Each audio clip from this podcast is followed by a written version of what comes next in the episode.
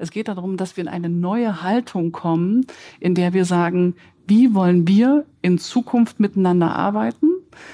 Was ist dein Beitrag? Was ist mein Beitrag? Wir begegnen uns auf Augenhöhe und wir bewegen uns trotzdem in aller Professionalität in unseren Rollen. Und weil wir uns in unseren Rollen bewegen und extrem klar beidseitig, das ist das Neue, im Erfüllen unserer gemeinsamen Erwartungen sind, ähm, deshalb äh, habe ich letztendlich die, die Möglichkeit, ganz anders zu interagieren.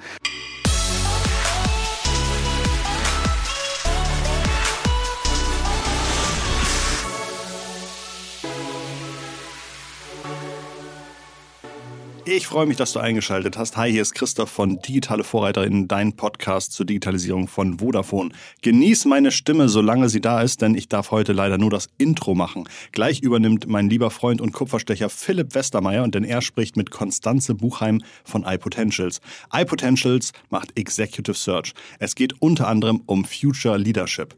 Ich freue mich aber auch wieder, falls wir uns Montag hören, denn Montag habe ich meinen Kollegen Erik Siegmann zu Gast und Erik ist absoluter Experte für Digital Digital Marketing und Marketing Transformation. Er sagt, die fetten Jahre im digitalen Marketing sind vorbei und ich versuche ein bisschen gegenzuhalten. Also viel Spaß bei der Folge heute und viel Spaß bei der Folge am Montag, bei der wir uns hoffentlich wiederhören. Bis dann. Ja, so. Dann äh, fangen wir mal unseren Live-Cast an. Der ist ja später noch, wenn man das gerne möchte, abhörbar. Ähm, bevor wir vielleicht jetzt über Leadership einsteigen, ähm, vielleicht nochmal dich besser kennenzulernen und zu verstehen, ist da, glaube ich, wichtig. Wer erklärt jetzt eigentlich hier Leadership? Äh, du bist jetzt schon eine ganze Weile dabei. Ich, wir haben gerade rausgefunden, weiß noch, wir haben uns mal kennengelernt, das ist jetzt locker 12, 13 Jahre her. Ähm, da fingen deine ersten Schritte in der digitalen Welt an und meine auch. Äh, da warst du bei ähm, Team Europe, nannte sich das. Das ist so ein Frühphasen-Investor gewesen. Die haben unter anderem Delivery Hero, also Lieferheld, mittlerweile im DAX gewesen, aufgebaut. Du hattest auch Anteile, glaube ich, dran. Mhm. Ähm, dann warst du bei Gründerszene, dem, einem der oder bis heute relevantesten Publikationen für, für Startups und Gründungen in Deutschland. Das waren so deine ersten Schritte, ne? Genau, ich habe äh, im Grunde genommen ganz eng mit dem Lukas Gadowski zusammengearbeitet bei Spreadshirt und äh, bei Team Europe. Und Lukas äh, war im Grunde genommen auch der, der Denker hinter all diesen Modellen, sowohl hinter Spreadshirt als auch hinter Team Europe als auch hinter Gründerszene. Und ähm, bin dadurch sehr früh, also 2006, beginnend in die Digital- und äh, damals entstehende Startup-Szene gekommen und habe in der Begleitung der Unternehmen, mit denen wir da eben interagiert haben, gesehen, dass äh, alle die gleichen Themen in puncto Führung, Kultur, Recruiting haben. Und so ist relativ schnell dann auch die Idee entstanden, das Unternehmen zu gründen, das, äh, das, das ich jetzt führe. Nochmal ganz kurz dein Background davor. Also was hast du ja, für Ausbildung oder ein Studium? Ähm, im Studium, ähm, ich habe in Leipzig studiert, Betriebswirtschaft und hatte da auch äh, Personal als Thema unter anderem. Und ähm, auf Basis dieser Erfahrung, das im Studium gehabt zu haben, bin ich ins Vorstellungsgespräch zu Lukas gekommen und er hat gesagt, was willst du machen? Und dann habe ich gesagt, ich mache alles außer Personal und mich selbstständig. Und dann hat er gesagt, naja, HR wirst du aber machen müssen, weil wir bei Spreadshirt gerade extrem wachsen. Das Thema steht nicht, baust schnell auf und dann kannst du wieder raus. Das war natürlich eine totale Illusion. Und während ich das gemacht habe bei Spreadshirt, habe ich gesehen, dass das, was wir in, im Studium über Personal lernen, wirklich nicht ansatzweise etwas mit der Realität zu tun hat, mit Company Building in der frühen Phase zu tun hat und dass wir uns an relativ vielen Stellen neu empfinden müssen, äh, erfinden müssen und auch eine neue Denke reinbringen müssen, die eigentlich so niemand spiegeln konnte. Ja, dann dachte ich, naja gut, dann werde ich wenigstens das Recruiting outsourcen. Also jetzt alles noch bei, bei Spreadshirt, im E-Commerce-Unternehmen, das sehr schnell gewachsen ist Und, ähm, die machen so T-Shirts, ne? da kann genau. man so Motive einschicken und dann wurden T-Shirts gedruckt und dann zugeschickt. Es ist genau. eine, auch eine frühe Erfolgsgeschichte gewesen, so in den Jahren 2006, 7, 8, 9. Da war das, glaube ich, einer der ganz frühen E-Commerce-Pioniere. Ne? Genau, das war äh, im Grunde genommen das Vorbild im E-Commerce in, in Deutschland, weil es das erste Unternehmen war, die das geschafft haben, nach dem Platzen der, der New Economy-Blase, es ähm, über den Cashflow in eine relevante Größe zu bringen und ähm, haben ganz massiv das Thema Individualisierung ähm, äh, und, und Mass Customization, ja, sagt man ja dazu, ähm, äh, zum ersten Mal wirklich in, in ein Businessmodell äh, gekippt und waren damit sehr, sehr, sehr erfolgreich. Okay, das heißt, das waren so die, die, ersten Schritte und dann hast du mit dem Lukas zusammen, Lukas, so muss man auch vielleicht wissen, nicht jeder wird den jetzt kennen, obwohl der in der Szene eine mhm. Legende ist. Ich glaube, der ist oder dürfte auch so ein Selfmade Milliardär sein mittlerweile, weil halt Delivery Hero so viel wert war und er da auch große Anteile hatte. Ja, wollte ähm, ich auch sagen. Ähm, also schon unfassbar erfolgreicher Typ und mhm. dafür na, jetzt in der heutigen Zeit recht unbekannt. Aber das war so dein erster Geschäftspartner und Mentor und der hat dich ein bisschen mitgezogen und mit dem hast du dann auch gemeinsam diese Personalberatung oder aufgebaut, die du heute führst, ne? Genau. Also Lukas fing dann eben an, neben Spreadshirt einzelne Unternehmen zu finanzieren und auch Unternehmen zu gründen, die dann auch recht bekannt wurden. Ja, also My Müsli, Friends for Friends, Mr. Specs, äh, wirklich viele Unternehmen. Und ähm, hat dann immer den Connect gemacht, hat gesagt, Konstanze, red mal mit denen und erzähl denen noch mal, was wir über Kultur, Personal, Führung wissen. Und ich habe dann gemerkt, in der Begleitung dieser Unternehmen, die haben alle genau das gleiche Problem wie wir bei Spreadshirt, nämlich, dass es niemanden gibt, der unsere besondere Situation versteht. Nämlich, dass wir Menschen mit Digitalexpertise brauchen. Niemand hat diese digitalen Funktionen verstanden. Also wenn wir 2006 von Affiliate Management gesprochen haben, dann haben dich alle mit einem großen äh, Augenhochziehen angeschaut und haben gesagt, was? Da wusste ich, ich kann es selber machen. Niemand hat die Strukturdynamiken in einem schnell wachsenden Konstrukt verstanden. Das heißt, dass du ähm, im Grunde genommen auf einer monatlichen Basis dich im besten oder schlimmsten Fall, das ist jetzt Interpretationssache, dich ähm, auf einer Teamseite verdoppelst, ohne dass du Budget hast. Das heißt, du brauchst auf der Kulturseite extrem unternehmerische, extrem gestaltungsfreudige Menschen, die auch in einer bestimmten Art und Weise zu führen sind. Und dieses Wissen hatte eben niemand und das hatten weder HR-Manager, die es am Markt gab, noch Recruiter, also Executive Searcher. Und gleichzeitig habe ich eben diese Gründung von Lukas begleitet und die haben mir von ihren Erz Problemen erzählt. Ich dachte mir so, ja, habe ich alles schon mal gehört. Und als nächstes kommt das und als nächstes kommt das und als nächstes kommt. Also du kannst wirklich vorhersagen, ähm, nahezu mit der Entwicklung der der Companies, was passieren wird. Und äh, nach drei Jahren habe ich dann gesagt, okay, wenn das wenn mit dem, was ich weiß, was ich aus drei Jahren Begleitung dieser extremen Wachstumsphasen gesehen habe, anderen Unternehmen diese drei Jahre sparen kann und diese drei Jahre so viel wert sind an Wissen, dann sollte ich gründen. Und habe dann, sollte ich genau dazu ein, ein Unternehmen gründen und ähm, habe mich dann aber noch am, am Zögern gefunden. Und ähm, dazu muss ich sagen, dass ich ähm, an dem Tag, an dem ich das beschlossen habe, rausgefunden habe, dass ich mit meinem ersten Sohn schwanger bin. Und äh, dann habe ich sofort mental einen Rückzieher gemacht und dann sagte, okay, dann jetzt nicht. Und Lukas stand die ganze Zeit hinter mir und hat gesagt, Konstanze, jetzt ist der Markt, jetzt ist der Punkt, jetzt ist die Möglichkeit, da reinzuspringen. Mach es, du kriegst das hin. Und ähm, hat da schon auch in die richtige Richtung gedrängt. Das hat mir schon sehr auch äh, geholfen. Und es war ein, ein, ein wichtiger, äh, wichtiger Mentor, ja, der mich die dann Firma, wirklich da reingeschoben hat. Die er dann sozusagen dich gedrängt hat zu gründen, heißt iPotentials. Das genau. gibt es heute. Und das Geschäftsmodell, um auch mal zu verstehen, was du heute so machst, das äh, ist ja durchaus attraktiv. Äh, du hast 30 Kolleginnen und Kollegen, die helfen dir, äh, Personal zu identifizieren, bei Kunden zu beraten und dann am Ende auch Jobs zu vermitteln auf Top-Level. Also du vermittelst bevorzugt oder überwiegend äh, Chefs, genau. kann man so sagen. Und genau. das Geschäftsmodell ist auch, glaube ich, ich hatte das schon so ein bisschen verstanden, aber nicht ganz genau. Also man bekommt in eurem Job 30 Prozent des ersten Gehaltes von dem Vermittelten oder der Vermittelten. Genau, des ersten Jahreszielgehaltes. Es ist eine Executive Search Boutique. Das heißt, wir machen wirklich nur C-Level Placement.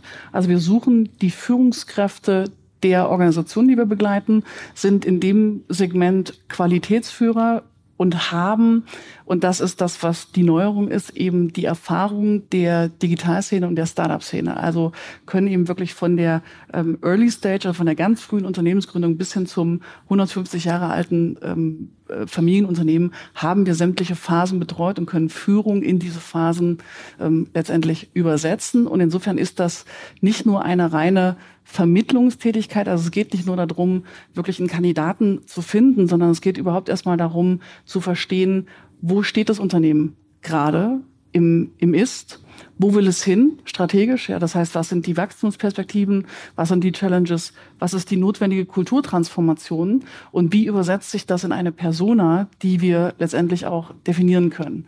Und das war vor 20 Jahren deutlich, deutlich, deutlich einfacher, weil wir eine höhere Vorhersagbarkeit in den Unternehmen hatten, eine höhere Planbarkeit und auch eine Klarheit in den Profilen. Ja, ich überspitze und verkürze ein bisschen, aber wenn ich einen CFO gebraucht habe für ein bestimmtes Geschäftsmodell, dann habe ich einen CFO für ein bestimmtes Geschäftsmodell gebraucht. Und den gab es schon und der hat das schon dreimal gemacht.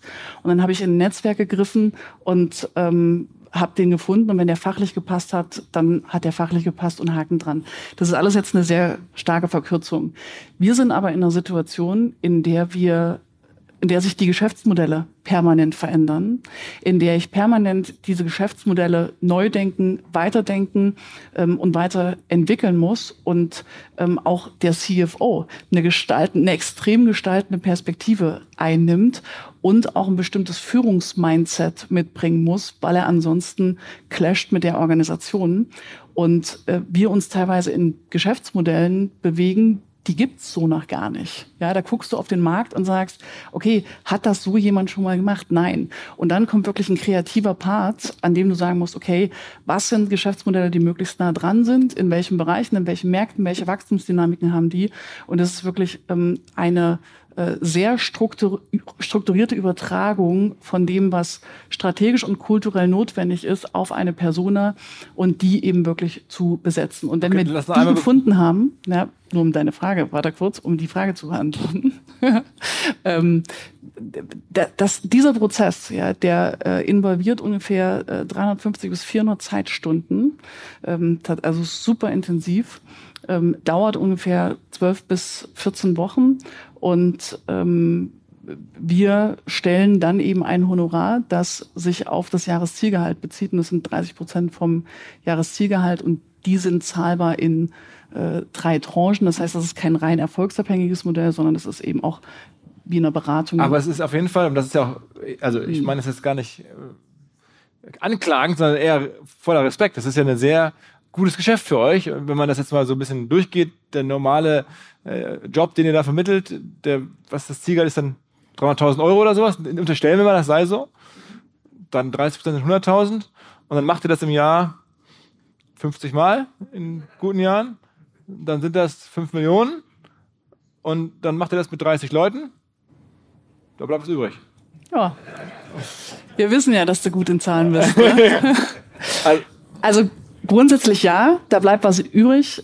Tatsächlich ist es aber auch so, dass wir, äh, dass du als Qualitätsführer, und das ist unser Anspruch, äh, Qualitätsführer zu sein, eben auch permanent diese 30 Mitarbeitenden ähm, ausbilden musst, weil wir eben nicht mehr in dieser Logik von, wir haben eine Datenbank, wir fassen da rein, wir schicken dir einfach fünf Leute rüber. Das funktioniert einfach nicht mehr. Das heißt, wir müssen permanent unseren Research ähm, in den Geschäftsmodellen weiterentwickeln. Wir müssen permanent unsere Consultants, also wir haben drei Rollen immer auf einem Projekt, weiterentwickeln in puncto Führungskrisen, die es aktuell äh, gibt, um überhaupt wirklich richtig äh, beraten zu können. Und wir brauchen auf Kundenbetreuungsseite Menschen, die deren Alternative ist, in einer Organisation CEO zu sein und äh, weil sie ansonsten natürlich eben die CEOs oder Aufsichtsräte nicht beraten können in der Profildefinition. Und insofern ähm, ist es auch gleichzeitig ein sehr kostenintensives äh, Business.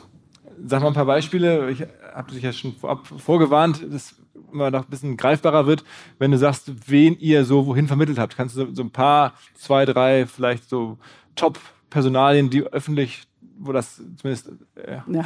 gesagt werden darf? Also die wenigsten sind in der breiten Wirtschaft äh, tatsächlich bekannt, weil wir uns immer noch in einer sehr engen Nische bewegen. Ja, das was ähm, was recht öffentlichkeitswirksam grundsätzlich war, ist, dass wir den Gründer von Unique, ähm, also einem digitalen äh, Unternehmen, äh, als CDO zu Deichmann gebracht haben, der dann äh, Deich, genau, ja. äh, der dann zum Beispiel äh, vier Jahre die digitale Transformation von äh, Deichmann gestaltet hat. Oder wir haben den äh, CMO von Delivery Hero besetzt, der von 2015 bis 2020 dort war. Ähm, äh, Mats Dietrichsen ähm, heißt er. Äh, wir haben äh, den Nachfolger von der Verena Huberts bei Kitchen Stories äh, zum Beispiel besetzt. Wir haben ähm, aber auch für relativ ähm, also für Bosch dann war das dann? Äh, äh, Bosch Siemens Hausgeräte genau weil äh, Bosch Siemens Hausgeräte mittlerweile Kitchen Stories ähm, äh, erworben hat und das ist dann genau eben äh, Bosch also BSH ist dann der der Auftraggeber letztendlich ja und ähm, insofern arbeiten wir da über alle Phasen hinweg ähm, vom äh, Kleinstunternehmen, das gerade von einem Private Equity Unternehmen, von einem VC finanziert wurde, einen neuen CEO braucht, über ähm, das Scale-up, ja, das zum Beispiel ein IPO vorbereitet. Also wir haben auch die Maren Kroll als äh, Personalchefin zu Mr. Specs gebracht in der IPO-Vorbereitung, den Aufsichtsrat dort vorbesetzt, äh, besetzt in der, ähm, in der Vorbereitung des, des IPOs. Ähm, diese Phase decken wir ab und es geht dann aber auch bis hin zu zur ähm, äh, Nachfolgelogik eines Mittelständlers, ja, um mal nur ein Beispiel zu nennen, ähm, der ähm, der Marktführer äh, auf dem, auf dem deutschen Markt für Tresore zum Beispiel. Ja, für Tresore. Äh, Hartmann-Tresore. Ja. Und ähm, der, das ist ein Familienunternehmen und äh, da ist einer, also ist der Gründer rausgegangen und hat gesagt, okay, neuer Vorstand und der Vorstand, der reinkommt, soll dann bitte eben auch unser Geschäft digitalisieren können. Das heißt, immer dann, wenn. Wie digitalisieren wir denn Tresore? Das, das ist eine gute Frage. Ja. Aber das ist genau der, der Knackpunkt ähm, letztendlich. Da sind wir eben auch schon wieder in Purpose-Definitionen und Strategiedefinitionen. Ähm, die, wir, wir müssen ja in der Definition unserer Unternehmenszwecke wegkommen von dem rein physischen Produkt und sagen, was verkaufen wir eigentlich? Verkaufen wir eigentlich äh, einen Kasten, den jemand anderes nicht aufkriegt? Oder verkaufen wir Sicherheit? Genauso wie Daimler ja letztendlich gesagt hat, wir verkaufen keine, äh, keine Autos mehr, wir verkaufen Mobilität. Ja, wir verkaufen Mobilitätskonzepte im, im Sinne der User-Centricity. Und ähm, dann zu sagen, okay, wenn wir jetzt das Konzept Sicherheit und Sicherheitsverwahrung von Dokumenten etc. pp. weiterdenken, ja, was gehört dazu? Das ist so eine Facette, aber auch, wie kann man einen Tresor, der 400 Kilo wiegt und ähm, der unglaublich schwer in der ähm, Anschaffung letztendlich, also der Prozess ist sehr schwer. Ja, wie kann man diesen Prozess gut digitalisieren? Das sind äh, mehrere Facetten. Mhm. Mhm. Okay, also jedenfalls, das, das, macht die Person jetzt, aber es gibt noch keine anfassbaren oder digitalen äh, Resultate von der Digitalisierung der Tresore. Oh doch, also kannst, kannst du dir ja mal angucken, ja, können wir, können wir eine Folgesession dazu machen. Okay, also verstanden, es ist ein gutes Geschäft ähm, und du hast eine ganze Reihe von verschiedensten Personal in verschiedensten Unternehmensphasen und Größen. Ähm, und was zeichnet da diese Personen aus? Also was ist dann, äh, hier war ja von Leadership die Rede, was ist, was macht dann einen guten Leader aus? Also, worauf achtest du am allerersten, jetzt abseits von den fachlichen Qualifikationen? Right in the middle. also das, was erstmal äh, grundsätzlich wichtig ist zu verstehen, dass wir im Markt wirklich eine extreme Veränderung haben. Das haben alle schon mitbekommen. Und ähm, diese Veränderungen führen dazu, dass wir Unternehmen anders führen müssen. Ja? Ähm, was passiert? Wir haben auf der, ähm, auf der Unternehmensseite haben wir durch die Digitalisierung eine extreme Transparenz und Vergleichbarkeit der Organisationen. Auf der mitarbeitenden Seite haben wir eine gesellschaftliche Werteverschiebung, die gerade wirkt und die ganz verkürzt gesagt ähm, die Demokratisierung der Arbeitswelt bedeutet. Ja. Und ähm, wir als Unternehmen extrem viel Verantwortung an Mitarbeitende geben müssen. Punkt eins. Ähm, die Mitarbeitenden das auch wollen und das uns auch dabei hilft, in dieser Notwendigkeit, sich permanent neu zu erfinden als Organisation, weil wir vergleichbar sind und uns immer stärker deshalb aufgrund dieser gestiegenen Vergleichbarkeit den Kundenbedürfnissen anpassen müssen, haben wir diese Notwendigkeit, eben Verantwortung abzugeben, wegzugeben und äh, dennoch irgendwie die Übersicht und die Steuerung und die Navigation zu behalten. Und damit kommen wir in eine Logik des uns, ich erkläre das gleich ein bisschen, und raus aus dem Entweder-Oder. Wir sind als Deutsche sehr stark in einem Entweder-Oder-Denken. Und die Kunst der modernen Führungskraft ist, in das Undenken zu kommen. Ähm, also das ist, das ist erstmal so der, der eine Punkt, der, der, der wichtig ist. Wir haben ähm, eine Erhöhung der Anpassungsgeschwindigkeit, die, die notwendig ist. Wir, die Kunden verlangen eine Orientierung auf unsere Kunden also auf die Kundenbedürfnisse. Die Mitarbeitenden erwarten eine höhere Ausrichtung auf die Mitarbeitendenbedürfnisse. Wir haben diese Demokratisierung. Und wie erkennst du es in der Person? Und, also machst du an der Person fest? Ja. Was kann der dann oder die? Pass auf, das führt dazu, dass wir eine andere Haltung brauchen bei den Führenden. Woran mache ich das fest? Ich sage dazu immer, ähm, ich brauche eine sehr hohe Reife bei der Person. Zum einen, ja, auf der sehr weichen Komponente, sage ich jetzt mal. Ähm, was heißt Reife? Ich suche, ich, ich brauche für diese Situation Menschen, die in der Lage sind, aus dem eigenen emotionalen Überlebenskampf rauszukommen und aus der Ich-Orientierung rauszukommen, weil sie ihre Themen gelöst haben und sich stark mit sich selbst, sich stark mit der eigenen Persönlichkeitsentwicklung auseinandergesetzt haben, hochgradig reflektiert sind, um sagen zu können, was willst du denn, lieber Kunde? Weil wir eine Organisation, eine Unternehmensführungslogik brauchen, bei der wir rauskommen aus dem, ich bin jetzt hier, ich habe diese Kompetenz und ich drücke die über Marketing in den Markt, rein in dein, was willst du denn eigentlich? Und wie richten wir uns darauf aus, unabhängig davon, was mein eigenes Interesse ist, kundenseitig. Gleiche Logik beim Mitarbeitenden. Der Mitarbeitende erwartet eine Optimierung der Lebenszeit. Äh, das ist letztendlich das, äh, das Paradigma, auf das wir uns ähm, ausrichten müssen.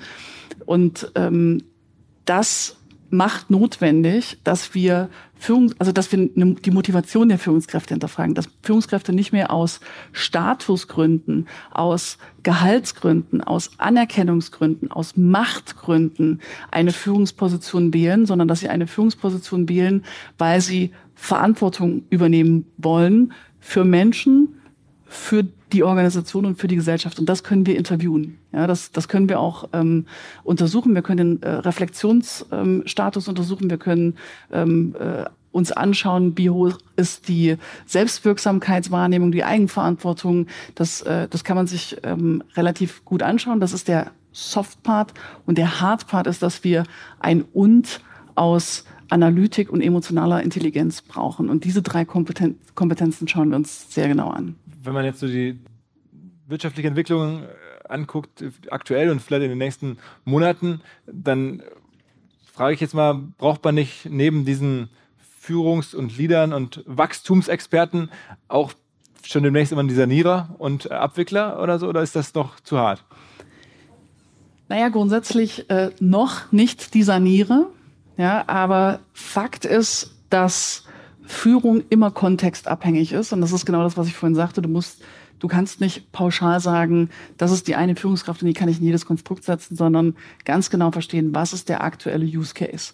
Und der Use Case, den wir zum Beispiel ähm, in den meisten mittelständischen Unternehmen und äh, DAX-Unternehmen sehen, ist ein Transformationscase. Das heißt, wir sind im Grunde genommen in einer Bürokratiekrise und da brauche ich eine äh, wie soll ich sagen, da brauche ich einen Gestalter, da brauche ich einen Kreativen, da brauche ich einen Querdenker, der diese Strukturen aufbricht. Die sind vor 20 Jahren alle rausgeschmissen worden. Ähm, jetzt äh, müssen wir sie wieder aktiv reinrekrutieren. Das ist die Situation in den größeren Konstrukten. Die Situation in den Scale-Ups da ist es wirklich so, dass wir eine brachiale Veränderung der Anforderungen sehen, weil wir ja in den letzten Jahren, da war so viel Geld im Markt, in dem digitalen Markt, und das ist ja, also letztes Jahr 2021, das war einfach nur noch verrückt, wie viel Sag Geld mal, da reingeflossen das, das, ist. Das höchste Gehalt war, was eine von dir vermittelte Person bekommen hat als Einstiegsgehalt? Das höchst vermittelte Gehalt ähm, waren äh, 670.000, ähm, die ähm, im äh, Fixum und Variablen und dann kamen Shares noch drauf. Das heißt, äh, du bist dann bei einer äh, Million äh, Pi mal Daumen äh, Jahresgehalt. Ja. Ähm, das geht aber auch noch, äh, also geht noch anders. Ja. Also nur die Frage noch. Äh, aber das ist jetzt vorbei oder das ist, das ist nach wie vor denkbar? Also wenn jetzt hier jemand steht und heute Abend noch mit dir spricht, der kann sich die Hoffnung machen, vielleicht ist er dann bei dir äh, nee, du pass auf, pass auf die, Adressbuch drin und dann. Die Gehälter gehen weiter hoch, das ist ja das Verrückte. Ja, das ist ja das Verrückte. Ähm, der Punkt ist nur, dass wir in den Scale-Ups von einem Growth Case, wie man so schön sagt, zu einem Profitability Case switchen. Das heißt, ähm, aus einer Situation, in der wir ähm, voll auf Wachstum optimieren, auf Scaling up ähm, und nicht auf die Profitabilität schauen, kippen wir gerade in, okay, wir brauchen einen CEO, der hier auf Marge und Profitabilität ähm, optimiert. Das verändert sich. Insofern sind wir in einem anderen Profil, das wir suchen für die, für die New Economy. Wir sind noch nicht in den Sanierungscases. Das kann und wird aber kommen.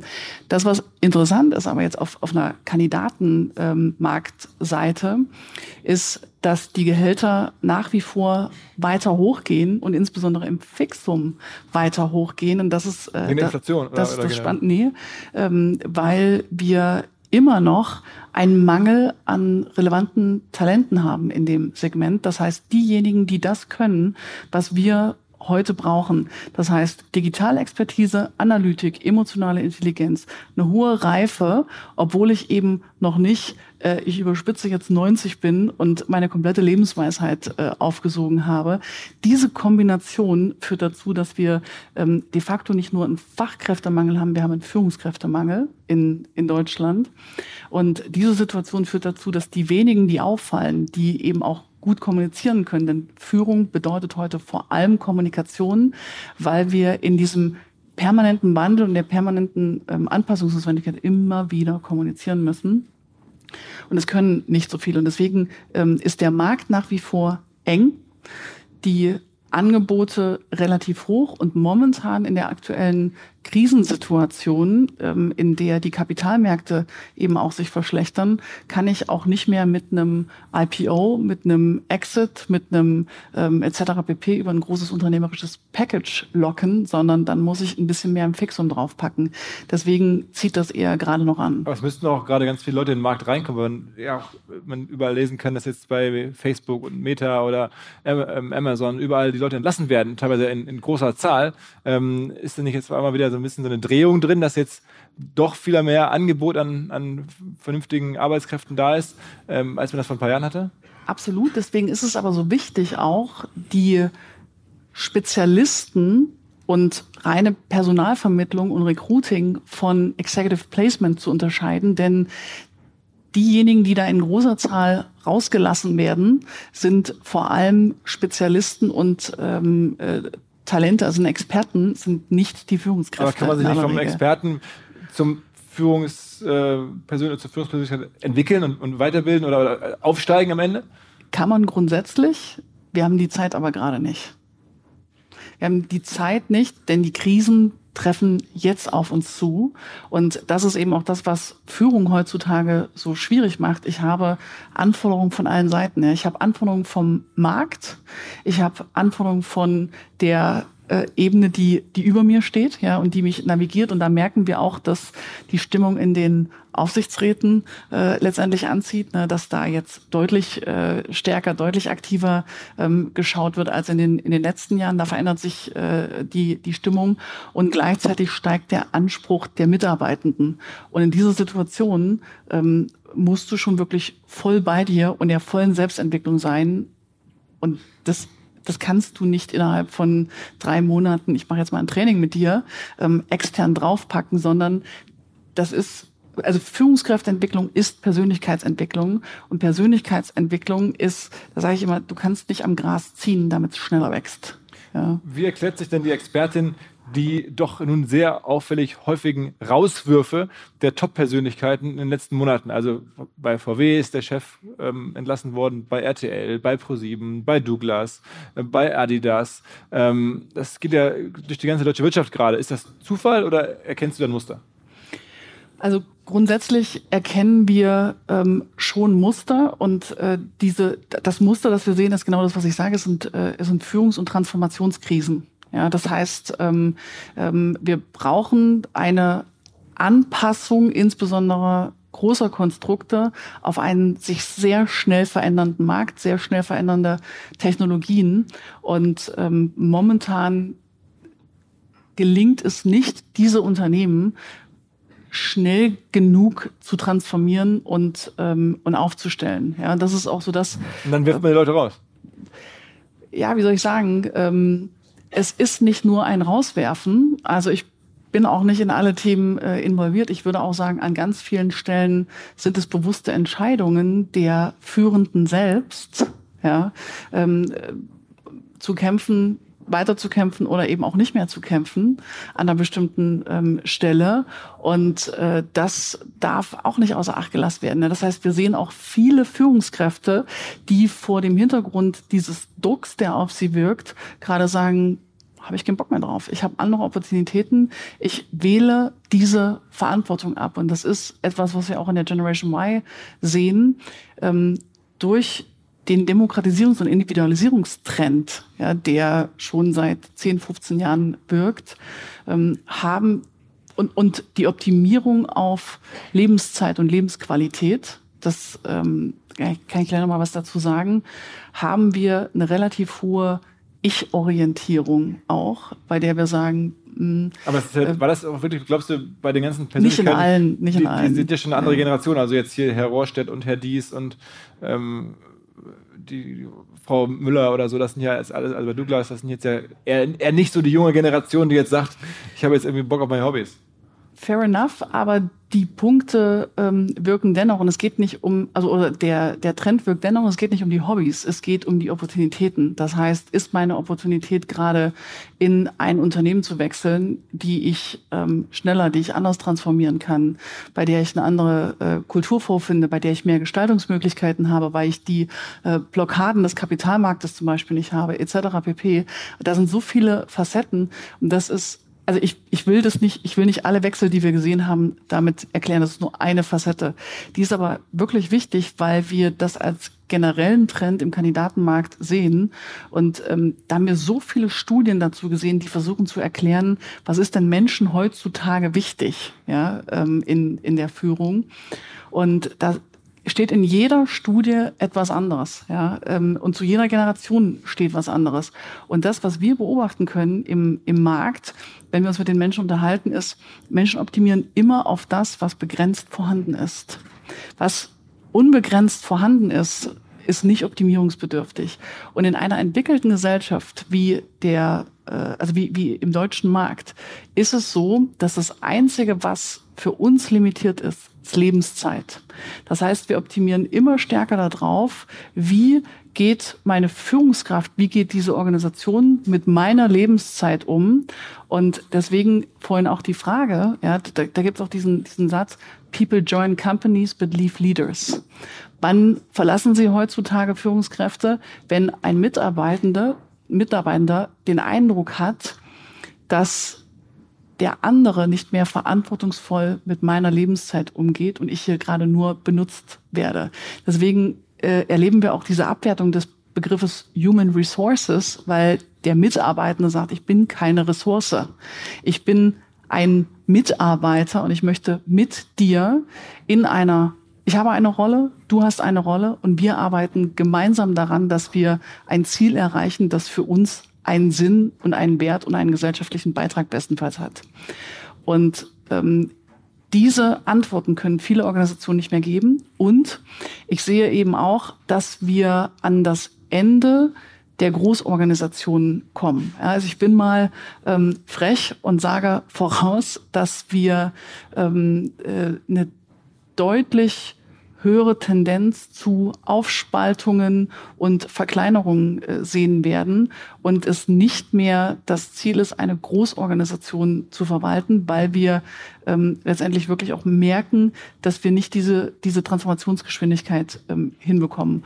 Und auch das verlassen ähm, viele. Ähm, äh, viele Manager bewusst. Ja, dieses, ich kann es nicht mehr gestalten, ich möchte aber gestalten, ich möchte sinnvoll mit meiner Lebenszeit umgehen und weil ich es nicht mehr gestalten kann, gehe ich raus. Und das wird etwas mit der Unternehmensstruktur in Deutschland machen. I promise. Du bist jetzt ja äh, generell auch noch mal mehr für Deutschland verantwortlich als ohnehin schon. Besetzt wichtige Jobs hier im Land, also damit hat man ja nun Impact, äh, ist dir auch bewusst. Und jetzt bist du auch noch ähm, kürzlich geworden zumindest, ähm, Mitglied der Monopolkommission der Bundesregierung. Das ist, glaube ich, eine große Ehre. Das sind nur fünf Personen. Wurde es vom Bundespräsidenten berufen. Ähm, und das ist äh, so eine Art Koorganisation zu den Wirtschaftsweisen. Danach, da sagt der Name schon irgendwie, da ist man sehr weise und äh, äh, hat einen gewissen Impact. Bei der Monopolkommission ist es erstmal anders. Was machst du da und wie kam es? Ja, die Monopolkommission ist ähm, ein Gremium, ein Beratungsgremium, das den Wirtschaftsweisen nachempfunden worden ist ähm, in den äh, 70er Jahren. Ähm, Im Grunde genommen als die Staatsmonopole ähm, entstanden sind, ja, ähm, die, wir, äh, die wir alle kennen. Und ähm, dieses Gremium dafür installiert wurde zu sagen, wie erhalten wir den freien Wettbewerb in einem Markt, in dem es eine ähm, Verstaatlichung gegeben hat. Und ähm, dieses Gremium ist zusammengesetzt aus einem ähm, also zwei Wissenschaftlern und drei Praktikern. Ähm, Wissenschaftler ist ein Ökonom, der andere äh, ist äh, ein Jurist, ähm, spezialisiert im Wettbewerbsrecht und die drei Praktiker sollen eben bestenfalls die Breite der ähm, Wirtschaft abdecken. Und das, was da gefehlt hat in diesem, äh, in diesem Gremium, war die unternehmerische Perspektive, also eben die Startup-Ökonomie-Perspektive, die Digitalisierungsperspektive. Und ähm, da gab es eben dann den Impuls, also die Verantwortung liegt da im Vorschlagsrecht beim Bundeswirtschaftsministerium, ähm, zu sagen, wir wollen jemanden, der sich mit allen Geschäftsmodellen allen digitalen Geschäftsmodellen, allen ähm, alten Geschäftsmodellen auskennt und versteht, was da eben auch auf den digitalen Märkten in puncto Wettbewerbslogik gerade entsteht. Und ähm, ja, dann wird es eine Recherche gegeben haben äh, im, im Bundeswirtschaftsministerium und eines Tages habe ich einen Anruf bekommen und äh, dann äh, wurde gesagt, wir würden Sie gern vorschlagen, äh, wie denken Sie darüber? Und das ist schon, wie du sagst, das ist ähm, eine absolut äh, große Ehre. Es, ähm, es ist ganz wichtig, dass wir die Digitalperspektive reinbringen, weil wir schon auch ähm, an einem gewissen Punkt ähm, limitiert, also das ist jetzt meine Perspektive. Man muss immer vorsichtig sein, ähm, dass ich dann in dem Fall nicht für die Kommission spreche als ich. Ja. Ähm, meine Perspektive ähm, ist, dass ähm, wir schon einige Monopolisierungen ähm, besser hätten betrachten können, ja, wenn wir verstanden hätten, ähm, worum es überhaupt geht. Ja, also ähm, dass es eben nicht um irgendwelche Plattformen geht, sondern dass es um Daten geht. Ja, und dieses Wissen ähm, letztendlich reinzubringen in die Diskussion, ähm, gleichzeitig aber auch zu sagen, hey, wir haben zum Beispiel mit ähm, äh, Flixbus ja, ähm, ein Unternehmen, das in ein äh, Segment vordringt, in dem es ein Staatsmonopol gab. Ja, was ist eigentlich die Perspektive ähm, dieser Unternehmensphase und diese Unternehmensphase vertreten zu können in diesem Gremium, das die Leute waren nicht so begeistert von dem 9-Euro-Ticket, ne? Richtig, ja, Aber das ist der Punkt, ja, äh, zu sagen, ähm, es ist wichtig, dass wir eine diverse ähm, Perspektive da drin haben und äh, die war nicht divers und äh, ja, so ist äh, das sicherlich äh, dann äh, entstanden. Die Idee, dass du es diverser machst. Dass ich es diverser mache. Du hast gerade eine Sache gesagt, die mhm. hier hoffentlich zu ein bisschen Interesse geführt hat. Wir wollen nämlich, und letztes Mal war der Hinweis, ich soll auf jeden Fall Fragen aus dem Publikum ansteuern. Das würde ich jetzt auch gleich tun. Und nämlich gar nicht mehr so viel Zeit. Aber du hast gerade gesagt, du wurdest sozusagen vom Bundeswirtschaftsministerium auch deswegen vermutlich ausgewählt, weil du dich über die digitale Welt hinweg mit allen Geschäftsmodellen auskennst. So, wer hat Fragen? Die Dame kennt eure Geschäftsmodelle tendenziell zumindest ein bisschen. Ähm, wer möchte irgendwas wissen? Jetzt willst du es aber wissen. ja, natürlich. Also wenn die Chance besteht, ich fände es also ja viel besser, wenn wir das in den Kontext zu Führung bringen und zu Unternehmensstages. Ja, das heißt, in welcher Phase sind wir gerade, welche Führungskrisen haben wir und wie hängt das mit dem Geschäftsmodell zusammen? Das äh, fände ich so. ganz cool. Also gibt es jemanden, der was, da gibt es da. Ja, ich hätte eine Frage. Ich fand den Punkt sehr interessant. Optimierung der Lebenszeit im Kontext Führung ist ja ein Spannungsfeld, das sich dort aufbaut. Einmal für die Persönlichkeit, die in Führung geht, Was soll sie vorleben? Was erwartet der Mitarbeiter? Wie wirkt sich das auf die Geschäftsmodelle aus im internationalen Wettbewerb? Ich glaube, da entwickeln sich unter Umständen Kontinente nicht gleich, nicht in der gleichen Phase, in der man sich befindet. Global ist man aber im Wettbewerb. Wie schätzen Sie das an? Das ist äh, eine exzellente Frage, ja, die ähm, hohe wirtschaftliche Relevanz hat, aber auch eine hohe moralische Relevanz meines Erachtens. Ja. Ähm, wenn wir jetzt äh, zum Beispiel sehen, wie in den USA entlassen wird gerade. Ja? Also wenn wir diese Massenentlassungen sehen ähm, bei Meta, äh, bei Twitter ist gerade sehr öffentlichkeitswirksam. Ähm, die haben die Möglichkeit äh, tatsächlich ähm, ihr Geschäftsmodell bei Marktveränderungen, bei wirtschaftlichen Marktveränderungen, so wie wir sie gerade sehen, extrem schnell anzupassen. Ja. Und ähm, das ist erstmal ein Nachteil. Ja, es ist global betrachtet erstmal ähm, ein Nachteil. Es ist aber, und das ist ganz wichtig, wir müssen immer die längerfristige Perspektive einnehmen. Ja, Menschen im digitalen Zeitalter, und das haben Sie ja gerade auch mit reingebracht, ähm, werden mit den Füßen abstimmen. Sie werden die Führungskräfte wählen und die Unternehmen wählen, die ordentlich mit ihnen umgehen, die verantwortungsvoll mit ihnen umgehen. Und ähm, auch das, was wir hier in äh, Deutschland mit den sozialen Sicherungssystemen, mit der sozialen Marktwirtschaft zum Beispiel etabliert haben, das schafft auch eine hohe Planungsstabilität und Planungssicherheit. Und das wird eben auch eine wichtige Komponente. Und insofern ähm, muss man oder kann man letztendlich sagen, mit Blick auf die reine Geschäftsmodelllogik, ja, werden wir ähm, im Zweifelsfall mit Blick auf die Märkte Nachteile erleben. Wir werden aber auch globale Talentbewegungen sehen, weil wir mittlerweile auch remote arbeiten können. Und wir werden eine Wanderung zu den Unternehmen sehen, die ordentlich mit Unternehmen, äh, Entschuldigung, mit Mitarbeitenden ähm, umgehen. Was da aber nochmal noch mal wichtig ist, ja, ähm, wir verwechseln das ganz, ganz, ganz schnell, diese etwas höhere Anspruchshaltung im Kontext mit dieser Lebenszeitoptimierung in Kombination mit der ähm, mit, mit, dem, mit dem Mangel an Talenten auf dem, auf dem Markt. Ähm, wir wir wechseln sofort in eine Situation von, aha, okay, jetzt hat ja der andere die Macht und jetzt muss ich machen, was der andere sagt. Und da sage ich halt immer, Stichwort Machtausgleich, das ist mir ja auch ähm, in, der, in der Arbeit der Kommission wichtig. Es geht nicht darum, dass wir von dem einen Extrem in das andere kippen. Es geht nicht darum, dass wir sagen, so bisher hatten die Unternehmen die Macht und jetzt hat sie der Mitarbeitende. Es geht darum, dass wir in eine neue Haltung kommen, in der wir sagen, wie wollen wir in Zukunft miteinander arbeiten? Was ist dein Beitrag? Was ist mein Beitrag? Wir begegnen uns auf Augenhöhe und wir bewegen uns trotzdem in aller Professionalität in unseren Rollen. Und weil wir uns in unseren Rollen bewegen und extrem klar beidseitig, das ist das Neue, im Erfüllen unserer gemeinsamen Erwartungen sind, ähm, deshalb äh, habe ich letztendlich die, die Möglichkeit, ganz anders zu interagieren. Und da, letzter, letzter Aspekt, müssen wir in Führung viel stärker den Recruiting-Teil integrieren. Ja, wir haben bisher vor allem fachlich rekrutiert und haben letztendlich gesagt, okay, wenn jemand, ähm, ich dock jetzt mal an, ans Panel vorher ähm, Cybersecurity drauf hat, Check Haken dran, ähm, äh, reinholen. Ja, ähm, und haben vollkommen ignoriert, ähm, was treibt denn jemanden intrinsisch an? Ja, ähm, wie bewegt er sich? Auf, ähm, auf was optimiert jemand? Und haben dann, weil wir darauf nicht rekrutiert haben, äh, äh Guiding Principles, ähm, ähm, Governance, Strukturen, Guidelines und so weiter und so fort entwickelt, um den Menschen, den wir ich überspitze wieder nur fachlich reinholen, ähm, zu kontrollieren.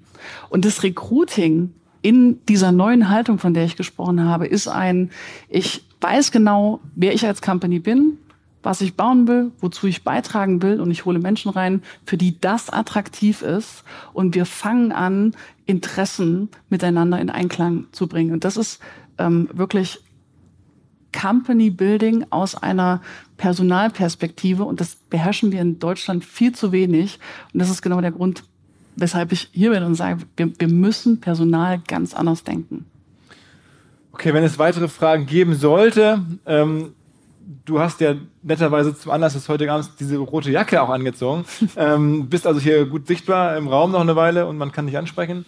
Ähm, während hier dann, glaube ich, gleich noch ein bisschen Abendessen äh, gereicht wird. Ähm, ich würde sagen, die Zeit ist erstmal abgelaufen. Danke dir ähm, für deine Arbeit, auch übrigens äh, hier für die Wirtschaft hier und für deine Zeit heute Abend. Ähm, vielen Dank. Danke dir.